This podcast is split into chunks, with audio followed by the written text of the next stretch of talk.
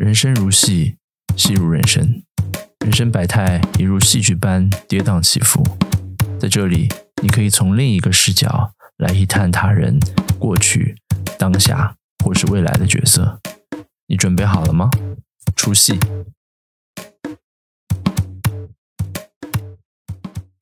那如果你是一个身材适中的中国女生、亚洲女生，就会很难买到自己的尺码。有一个经销商，他和某部香港电影里的老大有相同的名字。OK，呃，在当地我们是开不了店的。说白了，所有的物业已经给了很明确的消息：你这个品牌想进这个城市，可以啊，我们、我们欢迎你进来，但我们只会给这一个经销商开。我从远了说啊，从中国李宁的潮流这个崛起的时候，他其实是想去哦，抓还好没有从秦朝开始说，吓我一跳。我们会在天猫甚至盒马，盒马 是我是我是我知道那个盒马吗 对，？OK，是盒马先生那个盒马。嗯，买到你们的东西，我我我第一次知道啊。嗯对对，我我们当时也是惊呆了。你的生命周期可能就只剩下那半年的时间，半年后大家都觉得这个东西我就是要五折买的，我不会再用正价去买的。那它的生命周期其实被提前结束了，所以李宁的这个窜货的行为对它本身品牌的伤害是非常大的。李宁股票掉了百分之七十，你想大跳水。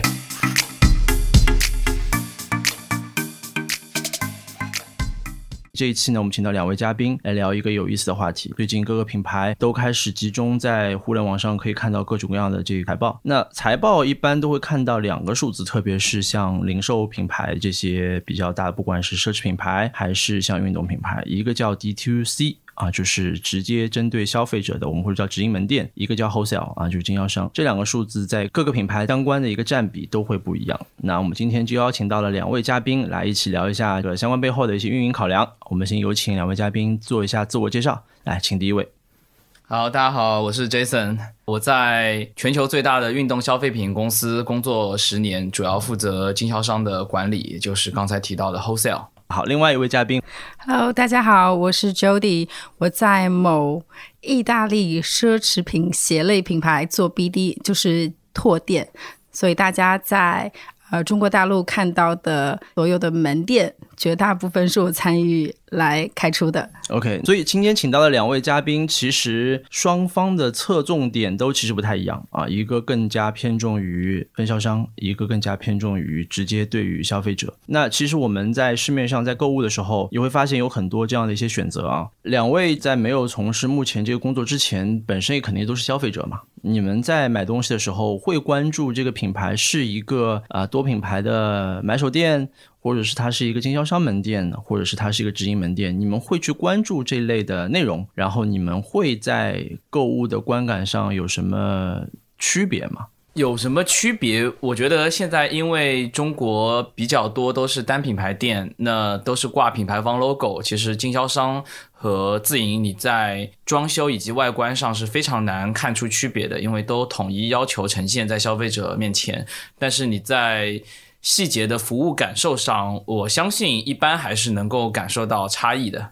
呃，朱迪，你作为一个女生，你在平时逛街的时候会有什么偏好？你更喜欢呃像买手店，还是说直营门店？我自己很喜欢逛买手店，因为你去一个商场可以逛完你所有想要的品牌。之前比如说大 IT 或者是连卡佛都是我很喜欢去的地方，但是买手店它有个弊端，就是它的货会铺得很广。但是深度不深，它的款式会很多，但量不多。那如果你是一个身材适中的中国女生、亚洲女生，就会很难买到自己的尺码。是吗？每次我去连卡佛折扣季的时候，我觉得选择面还是挺广的。是不是你身材不大好？我我身材，我我这里要声明一下啊，身材还是很标准。确实，连卡佛在中国，因为在上海，它其实进进出出啊。很早以前，它在那个时代广场开过店，然后关掉了，然后又开。但是每年我觉得只有在折扣季的时候，它的生意会比较火爆。但是反观你会看到其他的一些买手店，它的情况就会好很多。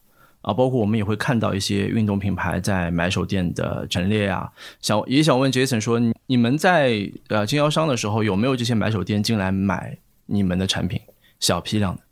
有的，那看你怎么界定买手店了。有一些买手店，它如果本身是主打球鞋这一类搭配方向风格的，比如说 DOE，那它店铺设定里它就有很大的鞋墙，嗯，呃，它一定是会采买不同品牌的球鞋的。那球鞋也是它整体的 look 或者说它传达的理念的生活方式的一部分。明白。呃，但也有，比如说连卡佛和 IT，嗯。他只有一个很小的一个鞋区，他专门做鞋子的采买，他买了不同品牌的鞋。然后我有一个很有意思的故事，是当时我们有一一款非常帅的拖鞋，很多年前的一体成型的那种拖鞋。嗯，然后 IT 买回去就说我们这个鞋并没有打算要卖，他买回去是专门放在试衣间，让大家试洗试衣服的时候可以穿一双比较帅的拖鞋。OK 啊。然后，所以不同的生活方式的买手店，它对于球鞋这种类目或者运动服饰这种类目，它的定位会不一样，它买进去之后的呈现方式也不一样。但确实，我觉得球鞋是越来越多的出现在大家生活里，包括奢侈品都在选嘛，一定会是买手店，它要从帽子、衣服到鞋，它一整套的话，它一定会有。自己的这个品牌选择的，明白。我之前听 Jason 说，他好像有一个非常有意思的比喻，说直营门店跟分销商的模式。我们听 Jason 说说看，是一个什么样的比喻来解释这两种模式的优劣，或者说有意思的地方。我前段时间在看历史方面的一些书的时候，就想到生意的事情，会觉得秦朝一统江湖嘛，所有人都这么这么遥远了吗？啊，所有人都知道这个故事嘛。那其实。他当时做的这个书同文，车同轨，把这个国家从一个封封制变成 变成这个郡县制嘛？你大一统郡县制，它就像是一个 DTC 模式，你要求直接对到所有的老百姓，他都向你汇报户籍，然后他的行为、它的这个文字、呃这个道路都是由一个统一的管理，你就像 DTC 要提供统一的服务给消费者一样，而。原来的这样周朝八百年的分封制，它各个地方各个地方有自己的特色，但是各个地方又有运营出不一样的这个灿烂的火花，所以我们诸子百家那么热闹嘛，就像是经销商的管理的模式，因为经销商是最懂那个当地的消费者的。但结果还是被清朝统一了。对，但是这个当中就很好玩的，就是你说 DTC 为什么现在那么强势，这两年那么火热，它就像秦朝那时候一样，因为你当你采用这种方式，最了解你的人和消费者的时候，嗯，你是最强大的。嗯，但是为什么周八百秦二世而亡？你会发。发现说，DTC 管理的模式和经销商管理模式在风险管理上其实是完全不对等的。你一个地方的经销商出了任何一个运营问题倒掉，你只是倒了一个城市，甚至只是倒一家门店。对。但是你如果是一个全国统一的 DTC 管理模式，尤其是以门店为主而不是电商为主的话，你出一个纰漏，呃，一批 SKU 的选择出差错，你全国的生意就毁了。这个就跟为什么那边周氏八百，秦氏二十而亡，它其实是有非常多的相似之处。我当时看书的时候就。觉得哎，好像是有这么一点点相似的感觉。朱迪他在 Q 你，他说你们可能二十，二十就可能有有问题。对你你怎么看？就是对于，因为你们现在全都是直营的情况嘛，对吧？对。你们之前好像也经历过分销的阶段，你们选择了收回分销跟直营，对你们来讲，你们各自的优劣，或者你们现在运营下来的一个实际情况，你觉得是怎么样？作为分销的话，比如说我们刚刚到中国市场的时候，分销商来做，他们会有很广的 distribution channel，他们也有很多固定的客户群，所以销量对他们来说不是什么很大问题。如果你刚刚进入中国的时候，想要先露出。露出之后再完善我们后面的事情。那我们接过来的时候是发现这个品牌在中国已经挺成熟的了，知名度也还 OK。那自己做的话，对 branding 这边可能会更有帮助一点，因为经销商他是。呃，revenue driven 的，它可能很多方面不会考虑太全。直营的话，从客户的角度可能会享受到更多的服务。这个就有点官方了啊，就是因为我觉得，其实消费者的角度上面，他如果是一个啊单品牌的门店，他其实是感受不到所谓直营的好处或者是分享的好处，就更多还是归拢在品牌方自己这一端的。那 Jason，你们在跟经销商打交道的时候，我相信五花八门、各式各样的人都有啊。能不能给我们两个有意思的八卦的事情，让我们听一下？肯定也会有。其实我觉得究其根本，就是很多品牌很年轻嘛。你在国内想要尽可能的扩张更多的城市，尤其是当城市级别逐渐下放的时候。在当地有可能本地的经销商或者是商人，他原来不一定是经销商，他在当地已经有非常深、非常强的呃影响力和许多的物业之间的联系是非常深的。甚至随着中国物业的转型，你从百货变商场，甚至这个商场本身，它都有可能有当地的这些人的影子在背后，有它的参股等等的形式。是那它一定会给这个商家或者经销商最大的支持力度，独家签约权，然后呃租金优待，那各方面来说。它都会让当地的经销商获得比品牌方更好的优势。以我看到的为例的话，呃有一个经销商，他和某部香港电影里的老大有相同的名字，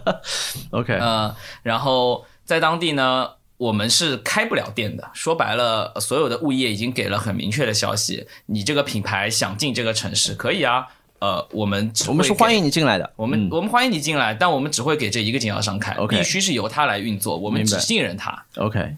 那还是最终你们还是接受了这样子的一个明确的争议。呃，对啊，因为我们品牌本身也不是一个全自营的模式，那只要能够进到这个城市，并且符合我们的门店的开业标准、装修标准、呃服务消费者的标准，那我觉得至少在我们看来是可以进行这件事的。有更好的成本，那它一定会有更好的利润，有更好的利润，它的商品运作呃一定会更健康，而不会进入一个呃不得已的库存倾销的一个形式。那对于我们保价啊，对于我们吸引消费者，一定是有帮助的嘛。明白，Judy，你们有没有遇到过这样子类似的情况？太多了。所以你们是怎么克服所谓就是如果碰到 Jason 刚才说的这种情况？我们就选择不在那个城市开店。嗯那你 你们还是很厉害，就是情愿放弃那个城市的生意，但是一定要坚持品牌自己去经营。对，为什么你们会这样去选择呢？因为啊 我觉得不同品牌的 stage 不一样吧。有的品牌，当你是三千家店以上的时候，你要的一定是全国的占有率，你要的是品牌占有率。但有的品牌，它在这个领域里它是独家嘛，它是一枝独秀。你你其实比如说不太干净的球鞋，没有什么太多的竞争在你的边上，嗯，然后你要的就是你保持品牌调性。稳定的扩张，那不去这里也有那里可以去。我相信选城市的选择和物业的选择会相对多一些。嗯，确实，这个最终跟老板对于整盘生意的考量会有很大的关系。当你体量够大，你可能就会要去选择更多的追求的生意量，还是一个对于这些品牌的直接管控的一个权利，可能是也是一个博弈来的啊。那 Judy，那你们在开店的时候，你们在自营管理的时候，有没有遇到一些特别有意思的事情？我们会遇到很多很尴尬的事情嗯啊。首先，它租金是每年都会涨的，因为业主。他们自己也会有 KPI，对不对？是对，所以我们会面临到每次续约的时候都会涨租。然后另外有一点，我们被动的一个局面是，呃，如果你做的很好，他会突然和你说，嗯，我们不续了。嗯，对，这个我们也之前也一直遇到过这个问题，因为从商场的角度，他很能理解嘛，因为同样一个铺位，他觉得你的生意量并没有达到他对于这个位置更高的一个生意期望，他觉得给你，我不如给一家他能做出更大生意量的一个品牌。怎么解决这个问题呢？如果他跟你说不续了，因为你们的装修已经投入进去了，并，且你们在当地也积累了一定的消费者的 CRM 渠道跟跟数字，你们肯定是希望保住这家门店的嘛。对，嗯，怎么办？嗯、就会两边一直聊，比如说我们续约有哪些方法，嗯。业主一定会说我们换楼层吧，嗯，我们换位置吧。对。但是他有的时候换位置就是可能换到你隔壁的那个位置，对。原原本本一家店平移过去是不可能的，拆了重新装，我们成本是非常大的。这件事情，我跟你讲，早十年前在北京呃 SKP 非常非常非常多，他当时是以啊对日本的百货公司的模楼来做的，所以一线大牌都在一楼，然后有些品牌自己开店中店，可能有一个负二层，然后忽然之间大家决定说要把所有的品牌重新组合、重新拆。所以品牌又开始不断的挪位置、重新装。一年两年之后，又决定说要把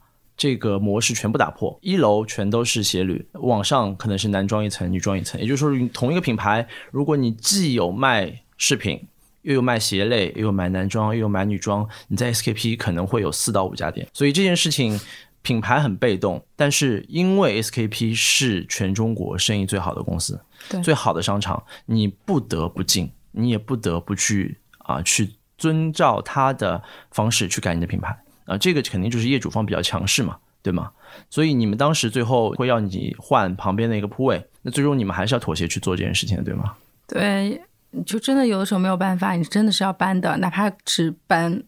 一个位置或两个位置，但所有店拆掉重新装，又是一笔很大的投入。然后有的业主他会给你同样的选择，但是会提出我们可以加一点抽成，嗯，commission 会要高一点。对，嗯，对，这很正常，因为其实从商场方来讲，他要的也很简单，他希望不断的去啊、鞭策品牌能够给他更好的资金投入回报率，是这样子。那对直营其实就会不停的遇到这样子的问题，对，或者还有些业主他会给你一些选择，就比如说某些集团里面，他可能在某些城市，他的呃奢侈品商场做的很棒的，嗯但他旗下的其他城市里面可能会弱势一点，他会和你谈，那你一定打包让要在某你去各个城市，对，一定要在某个城市里一定要开一家你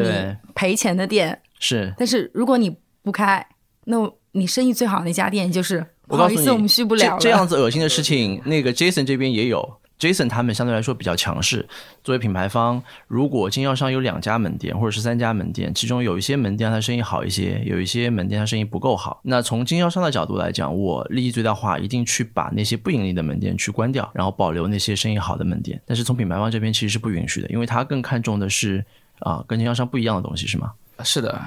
当你的牌子非常大的时候，其实你的品牌形象是非常重要的，尤其是一些城市地方。以我们品牌为例，它在店铺的选址落位，它都是非常严格要求。那这个城市它不见得会铺开很多家店铺，有可能一个店铺它就拿了这个市场占有率的百分之五十以上。嗯，那这一个店铺的位置是我们不容缺失的，但经销商他很可能因为呃库存的重压、现金流的断裂，呃各方面的原因说，哦我装修成本我也不要了，我续不了了，我不想做了，嗯，等等的角度。但从品牌的角度，这个城市的这一家店铺关掉，那在品牌形象上其实是有很大的受损的，呃，以及说这个城市的这家店铺关掉，我要再额外再去投入，找到下一个位置去开，去赢得消费者心中的这个定位的话，其实是要付出额外的成本，它就不见得仅仅是一个。呃，生意 revenue 上的一个计算题的问题了，它涉及到形象，涉及到消费者的印象，涉及到呃你在这个城市的竞品对标的 mapping，、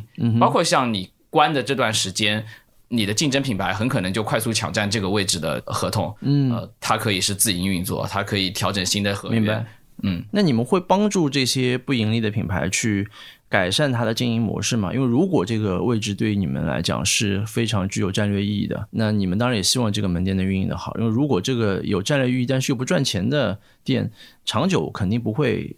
被坚持下来。那商场可能也会像刚才朱迪说的，他可能会把你们请出去。那你们怎么去解决这个问题呢？是的，一定会的。几方面吧，第一是想办法帮他吸引客流，品牌方强势的一些介入，包括市场部资源的介入，包括货品级别的介入，其实都可以很好的帮助经销商的门店去吸引客流。嗯，因为他们不见得有能力做出那样子的调性和市场声量的沟通。第二就是好的店铺的运营的服务当中有什么案例是好的呀？各各方面的培训的能力提升吧，帮助经销商在有了客流的情况下，还能够抓住这些客流的生意呗。呃，说白了就是帮他从一家不赚钱的店铺想办法变成赚钱的店铺。明白？他有很多种方式，也可能帮你把对门其他经销商店铺给关了，那家店铺可能没那么重要，或者说也可能是同一个经销商，你有几家店铺，我去帮你做折扣调整。呃，不同经销商之间的折扣的平衡，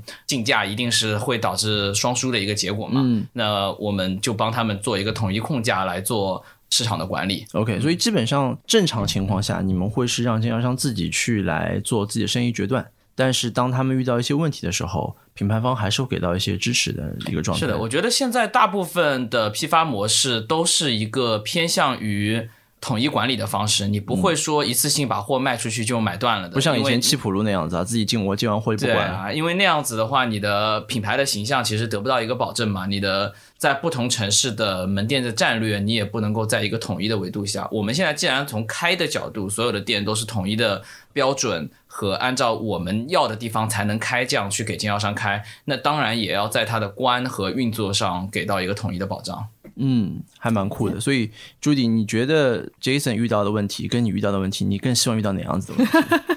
我都不希望遇到。就刚刚 Jason 有说到，那个经销商有要求你们做一些 marketing 投入，我们也有同样的问题。可能业主他某一个商场不好，就运营的不是很好，或者没有什么人流，他会要求你不赚钱的那家商场里面不仅开店，还要开快闪。OK，让你们帮他把这家商场给做起来。对，一定要品牌有一些各种各样的活动来吸引人流，把商场带热。嗯，其实说到底还是双方的品牌的强势度到底是谁来的更高一点？因为从直营门店来讲，商场的这个强势度会更高，因为它有一些能够保证很好销量的位置跟主要的商场，它会要求你去贴补它一些不好的位置。对，那从品牌方这边来讲，你毕竟是经销商，你可能没有办法去把控品牌这边的宣传跟一些支持，那我就可以要求你做更多的一些部分。最近看到一个新闻，就是李宁这边目前正遇到一个非常严重的串货的问题。那我觉得串货现在不仅仅是啊，在中国，我觉得全世界范围上都能看到串货的一个情况。Jason，你这边有遇到过这样的问题吗？有，其实我知道李宁现在他对于串货是查的非常的严格的。嗯，能不能让 Jason 先帮我们解释一下什么是串货？呃，就是我们的所有的货，它都有一个规定的销售的渠道平台，比如说你的门店有 A、B、C 三种，嗯货品 A 它只能在门店 A 卖，货品 B 只能在门店 B 卖，因为它涉及到价格的 tiering 啊、同质化竞争啊等等。OK 你串货之间反而会造成自己的产品与自己的产品打架。OK，呃，然后李宁其实面对的很多问题是，我从远了说啊，从中国李宁的潮流这个崛起的时候，嗯他其实是想去抓哦，还好没有从秦朝开始说，吓我一跳。他其实是想去抓时尚和高端消费者这个群体的嘛。嗯如果如果做一个横向对比的话，你会看到安踏它其实发力非常多在运动和中低端的一个群群体，它的价格带，它在运动上的做的市场宣传的活动、科技研发上的投入，嗯都比李宁大很多。李宁是在潮流做时装周、做设计上赢非常多。是，但是因为有三年疫情，其实所有的零售品牌吧都面临非常大的库存的考量。是，那当你的库存考量需要去消化的时候，其实因为李宁的多经销商模式，经销商最在乎的是自己的钱能不能回来，他要现金回来，是所以他的第一选择是库存清理。其实从那一天开始。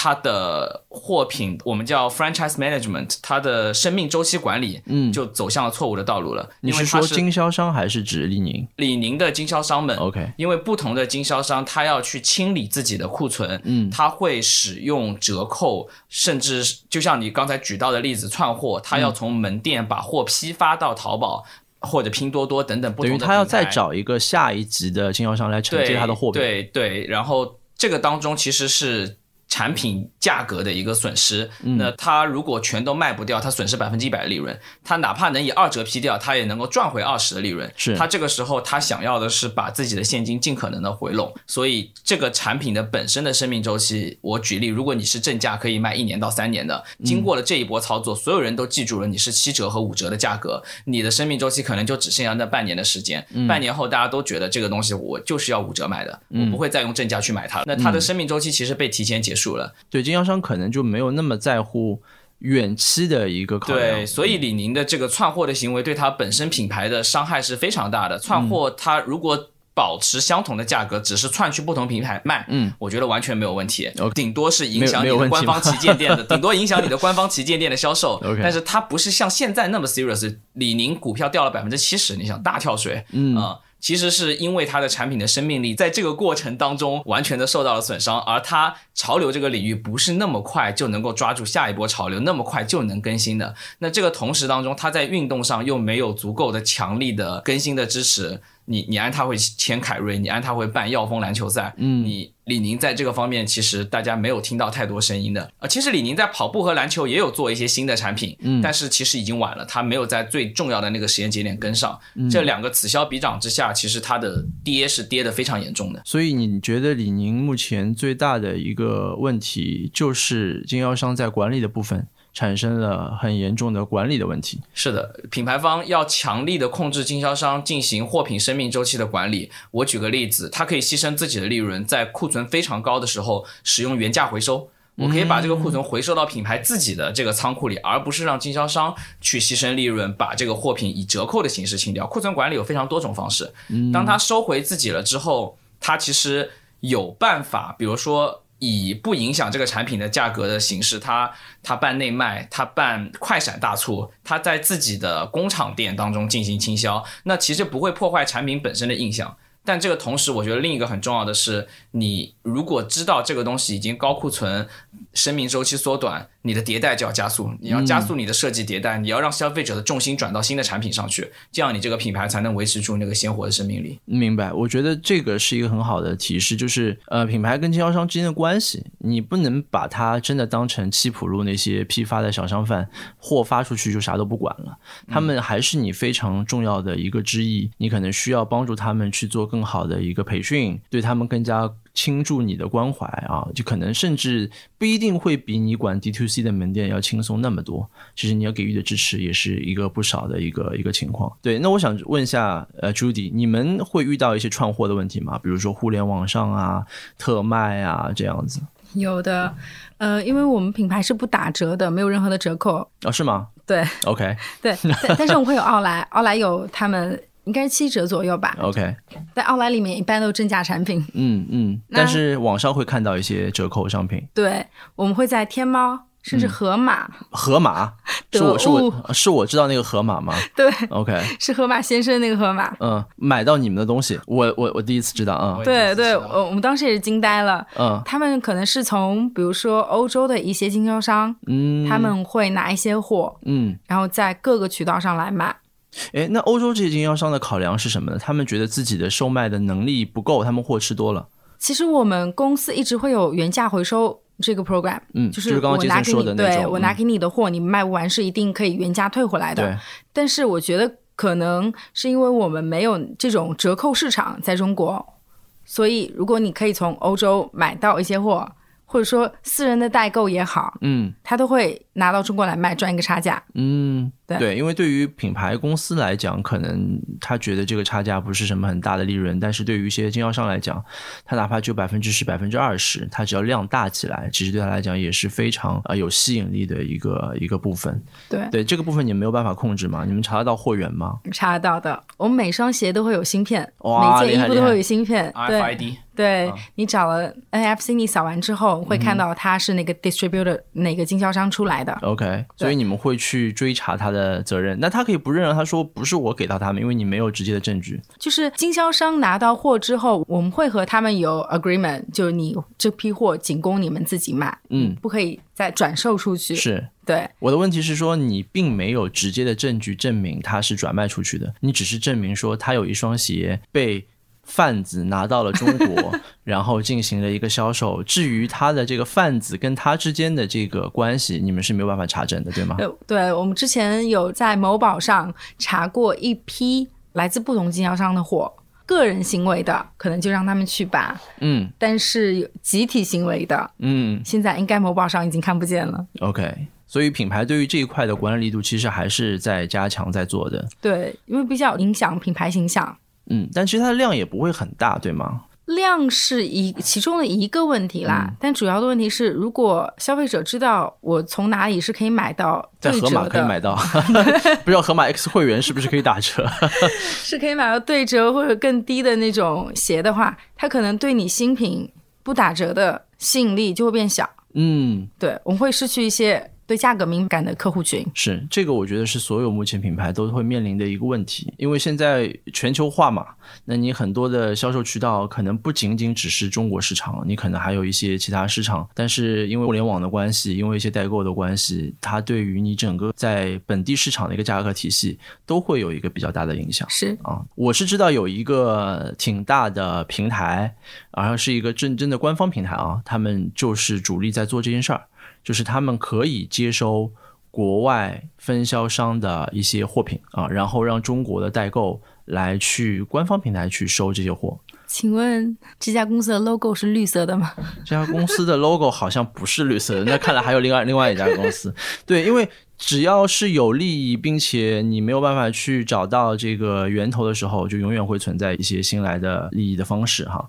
所以这个是串货的一个问题，消费者总永远能找到。薅羊毛的机会啊！只要你愿意去去找，除非你全球都是直营，啊，比如说像 LV，你是永远没有办法去找到一个不同地区、不同价格，然后还能折扣的一个地方，对吧？分销其实还有一个模式啊，我也想跟两位聊一下，就是当一个品牌在拿到了一个本地区域的分销权的时候，它可能还会再签一个东西，就是我可以在当地的设计师进行 local 的开发。哦，我不知道 Jason 你有遇到过这样的问题吗？之前好像那 Karl Lagerfeld 他们的母公司，他们拿到了就是 Karl Lagerfeld 德在中国大中华地区的一个这个设计权以及分销权。菲乐是不是也是拿到了亚太地区的一个设计权跟分销权？也就是说，他们可以使用 logo，并且有一些专属地域的设计跟开发。你觉得这个你怎么来看？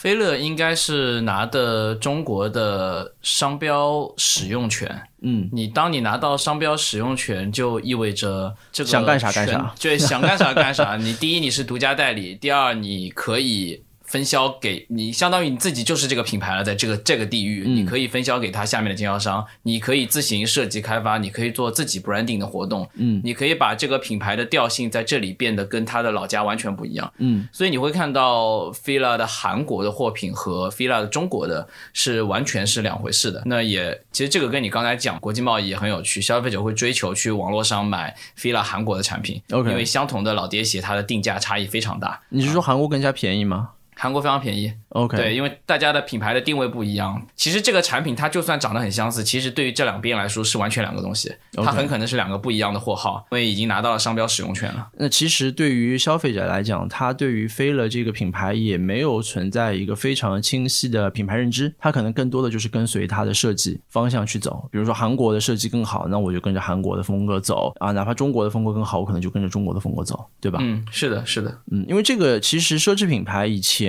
在进进入某些特定区域的时候，常用这样的方式。比如说，我觉得早十年，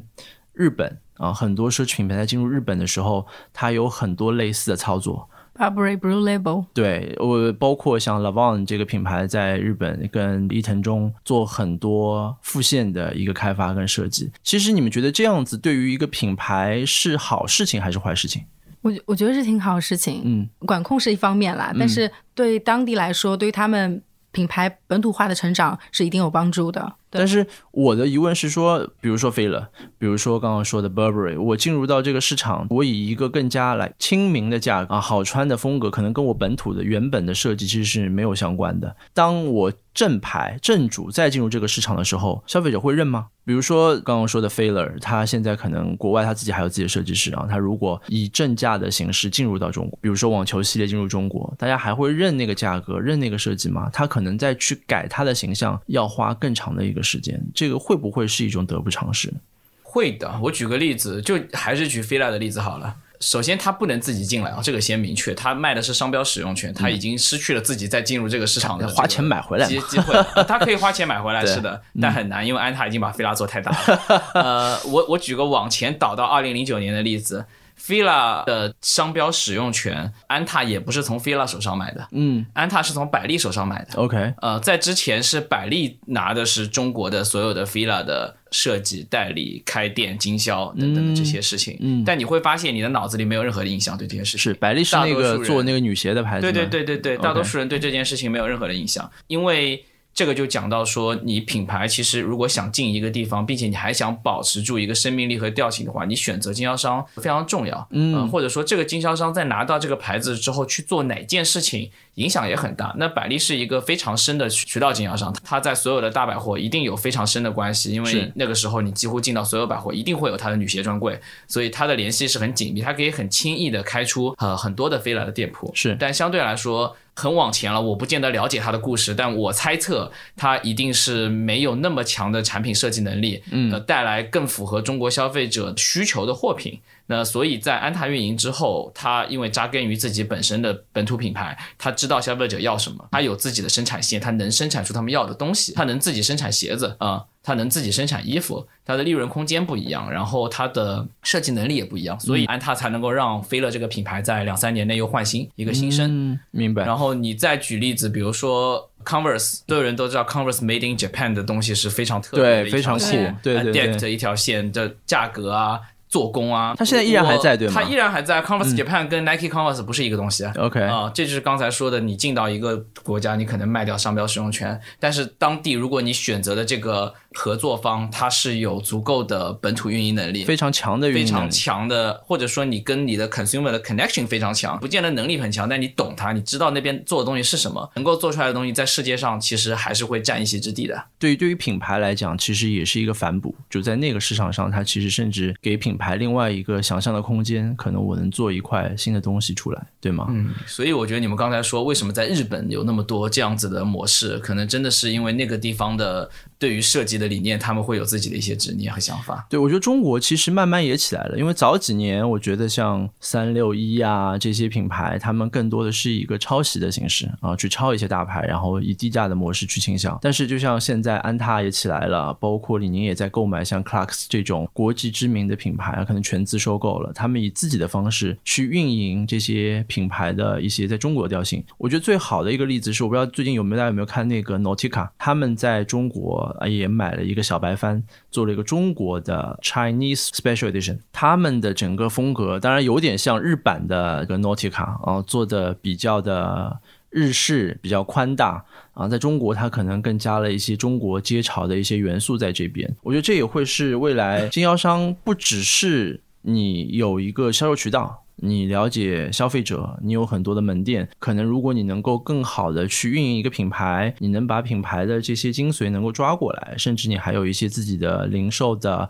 啊，你的 supply chain，你的供应链能够把产品做好，其实在中国这个市场一定会有自己的一个想象空间的。你本土方，你刚刚讲供应链其实挺重要的，它是有很大的优势的，生产包呃包括物流这这一块。它一定是外国品牌在本地所不能够获得的优势，搭建它的成本非常的高。当然也有很多品牌选择另外一条不一样的路子啊，呃，比如说我刚刚看到一个新闻，就是杰尼亚在韩国把所有韩国的代理权全都收回来了。啊，包括像其实刚才朱迪说的，他们品牌也是通过了代理权收回的一个方式，应该也是不同集团对于自己自身发展的一个考量。啊。他们觉得可能自己在本土他自己的产品力足够强，他们希望全球是一个完全统一的一个形象，他们更希望是一个组合拳的形式去出现，那他们就不会去找啊快钱啊。我觉得经销商这个方式，可能你等于完全牺牲了一个地区的所有利润度，交给了合作品牌，但是有些品牌可能就想要进在自己的手里面。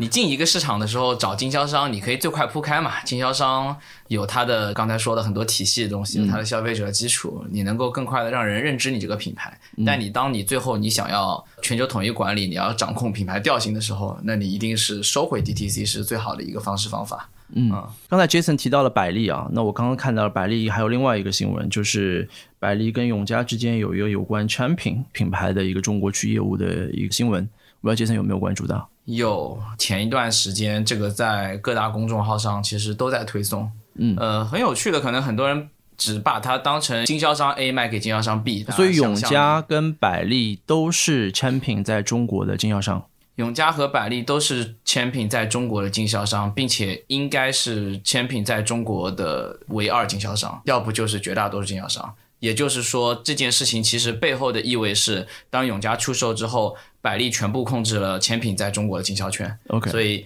对于百丽来说，它可以拿到非常稳定的价格保障。当然，它还可以拿到那些店的这个 distribution 的位置啊、资产啊等等的。同时，它再也不用去跟另一个品牌去经销商之间去做价格竞争，它可以维持住品牌调性。从百丽的角度讲，我觉得这个思路还是比较能够理解的。那从永嘉的角度是，他不看好产品在中国的发展运营了吗？讲一个小故事，永嘉是先来的，永嘉是中国第一家产品店的经销人。那永嘉的拿了这个经销商的权嘛，哈，他当时也有自己的天猫店电商和线下，但他的电商呢，大概一个月的单产就是我我查到的资料，了解到的资料一两百万，呃，大概也就相当于额外开一家店。但是百丽来了之后，百丽非常强势，百丽给 Champion 的是一百家店和一千万流水的电商，哇哦。所以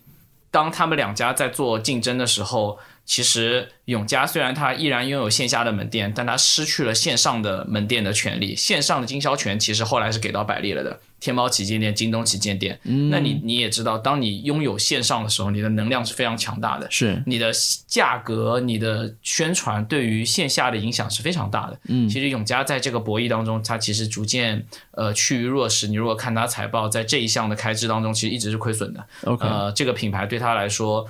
其实也到了要割肉的时候了。所以明白，索性卖给不如卖给对对啊，他无法获得竞争价格的任何优势，他也无法掌控这个品牌在自己手上去发展调性，那他就就我觉得回到自己本来的业务可能更好。那从昌平的角度，会不会觉得自己就是一块鱼肉，然后被卖来卖去？我觉得还好吧。千品当时选择百丽，也是把它作为很大的一个公司战略的一部分的。那会儿也有新闻，就是对他来说，引入百丽是他觉得非常强有力的一步。他自己首先也肯定是不满意于自己的线上渠道只能产出额外一家店的一个生意 revenue，他是希望他有一个能力去经营的非常大的。明白。我们把经销商的部分聊的已经很多了，从直营的部分来讲，我相信这一块是大家比较熟悉的一个呃销售渠道啊。所以直营在经营过程中会遇到一些什么样的困境吗？你们会不会在某一个阶段非常希望自己其实是有一个经销商渠道的？有一些商场，我们在谈位置的时候，嗯有些经销商他可以打包把一条街都包了。嗯，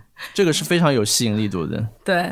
但是你们为了把品牌的形象更完整的能够传达，牺牲掉了经销商的这么一些丰厚的利益。对，嗯，然后还有一些，比如说，如果有经销商在的话，就是我们资金流会会更好，经销商会拿一大批货，然后我们就立刻可以拿呃这笔钱去买更新的货。嗯，所以你们是还是考虑到一个长远的发展，对，而牺牲了一个眼前的一个利益，对也算是一国的一种。是，对，因为其实我觉得市场上这两种情况同时存在，没有说谁优谁劣，一定是都有自己的市场，包括经营的角度的一个考量。啊、然后最终我觉得这两种形式也一定都会并存，双方也都会会发展的很好。啊、只是看说大家在这个阶段以及对自己这个品牌未来一个阶段它的整体的发展的计划啊、会有一个不同的一个规划。好吗？那今天就这么着，谢谢两位的到来，我们下次可以继续再聊相关的一些话题。好，谢谢啦，谢谢。